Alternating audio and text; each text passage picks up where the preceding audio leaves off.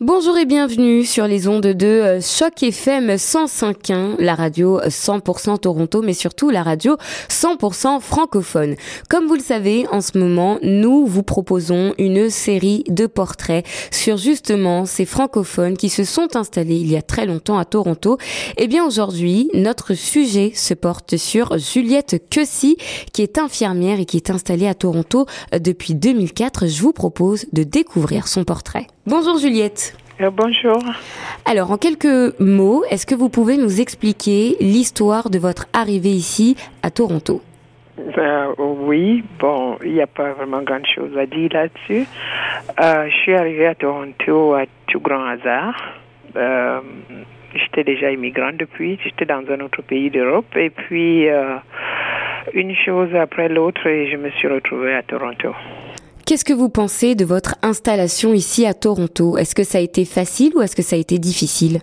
Je ne pas dire facile, mais pas vraiment difficile. Je veux dire, pour un immigrant qui arrive, qui n'a pas de famille, qui a peut-être un ou deux amis, c'est pas vraiment donné.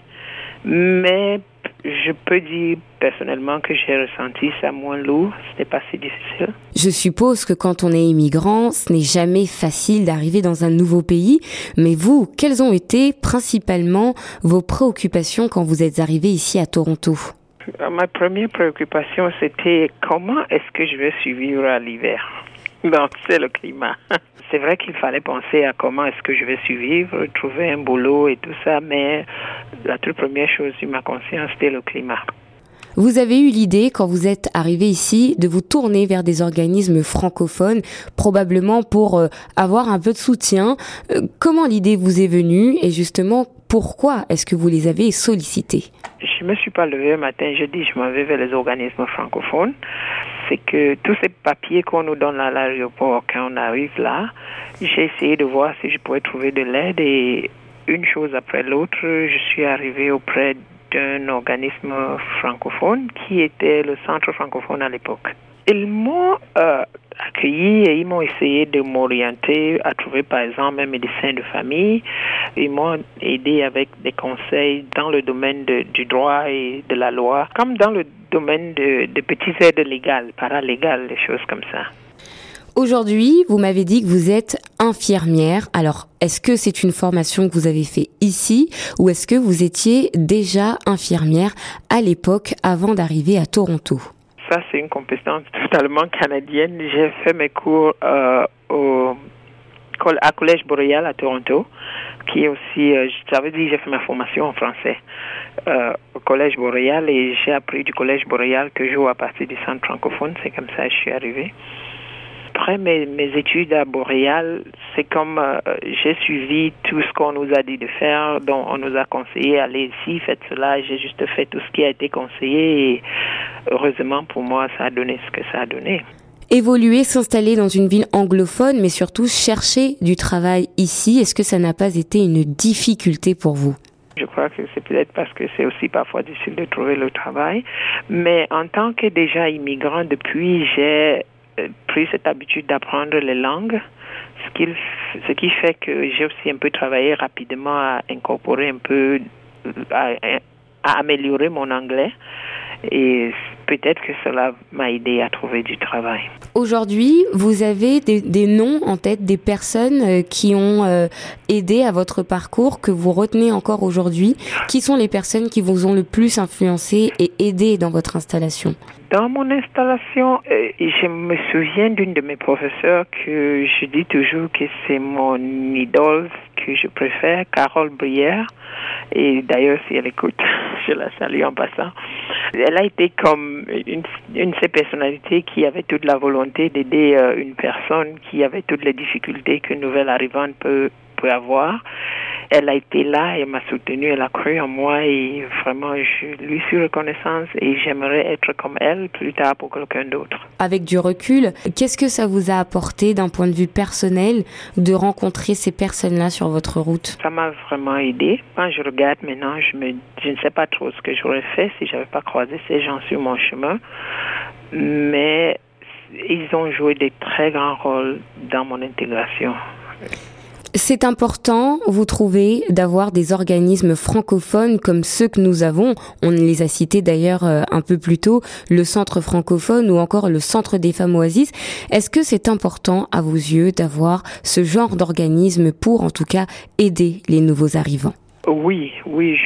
D'ailleurs, que quand je rencontre les nouveaux arrivants, je ne manque pas de leur dire retournez-vous vers des, des pareils centres parce que quand on vient d'arriver, mon expérience personnelle, c'est on est dans un milieu, on n'écoute même pas très bien ce que les gens nous disent en anglais. Et quand on va là-bas, on parle la langue que nous on comprend et ils ont des petites façons de nous expliquer comment on peut arriver à s'en sortir dans le système. En plus, vous aviez un bébé quand vous êtes arrivé ici à Toronto, mais quel était votre état d'esprit? Préoccupation à l'instant, c'est comment on s'en sort quand on ne connaît personne, on ne parle pas la langue et puis on a un bébé en main et il faut se battre pour s'insérer. Euh, pour le bébé en lui-même, j'avais pas peur pour le bébé, mais euh, c'était plus comment est-ce qu'on va arriver à s'en sortir, moi et le bébé. Vous êtes infirmière aujourd'hui. Quel est le regard que vous portez sur votre parcours? Oui, je suis infirmière depuis euh, dix ans déjà. Et euh, le parcours, c'est vrai qu'on ne se juge pas vraiment facilement. C'est vrai qu'on n'est jamais totalement satisfait, mais ça a été un peu... Euh, j'ai traversé les embûches sans me rendre compte. C'est quand je regarde derrière maintenant que je me dis, oh, comment j'ai fait ceci, comment j'ai fait cela. Mais à l'instant où je les faisais, je ne crois pas que j'ai réalisé que c'était vraiment des difficultés. Mais comme je dis, il y avait des gens qui me soutenaient. Et... Est-ce que vous pensez qu'aujourd'hui, vous avez encore des choses à faire en matière d'intégration?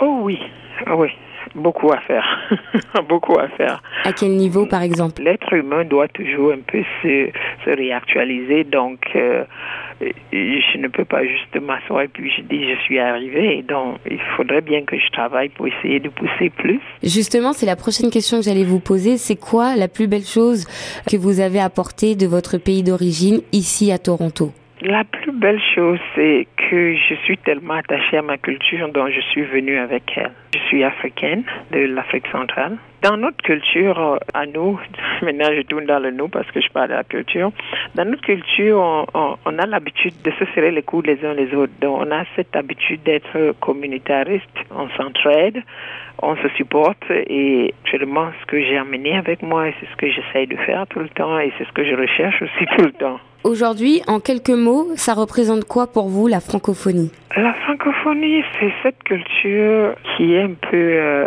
euh, différente du milieu dans lequel je vis, qui est fortement anglophone. Et parfois, quand quelque chose est différent, ça devient attrayant. Aujourd'hui, je valorise un peu plus le français et la francophonie, peut-être qu'avant, quand je vivais dans mon pays qui est majoritairement francophone. Comment vous voyez Toronto? Qu'est-ce qu'elle représente pour vous Toronto, ça représente pour moi les opportunités. Et le fait qu'il y a toutes les cultures représentées à Toronto, ça fait que chacun se sent comme j'appartiens ici. Euh, contrairement, par exemple, aux autres villes où on y va, il n'y a pas beaucoup de culture. À Toronto, il y a tout le monde. C'est comme on est au centre du monde. Chacun est représenté. Est-ce que vous vous voyez faire toute votre vie à Toronto ou est-ce que vous vous imaginez changer de pays à nouveau? oui, ça, c'est une bonne question. J'ai l'habitude de dire que je suis immigrante de profession, mais quand même, quand je suis euh, maintenant Toronto, c'est un peu comme chez moi. Quand j'envisage qu'il peut avoir une possibilité où je vais quitter Toronto, j'ai un peu la peine un peu plus de peine que quand je laissais le chez moi. Donc, je peux considérer que Toronto, c'est le chez moi maintenant. Sur euh, ces très belles paroles de fin, je vous remercie euh, beaucoup, euh, Juliette Kessy, d'avoir bien voulu participer à cette interview sur les ondes de choc FM. Je suis sûre que vous encouragez beaucoup de nouveaux arrivants et qu'ils seront d'ailleurs très optimistes pour la suite de leurs aventures. Quant aux auditeurs qui nous écoutent, surtout, restez avec nous sur choc FM. Le programme continue en chanson.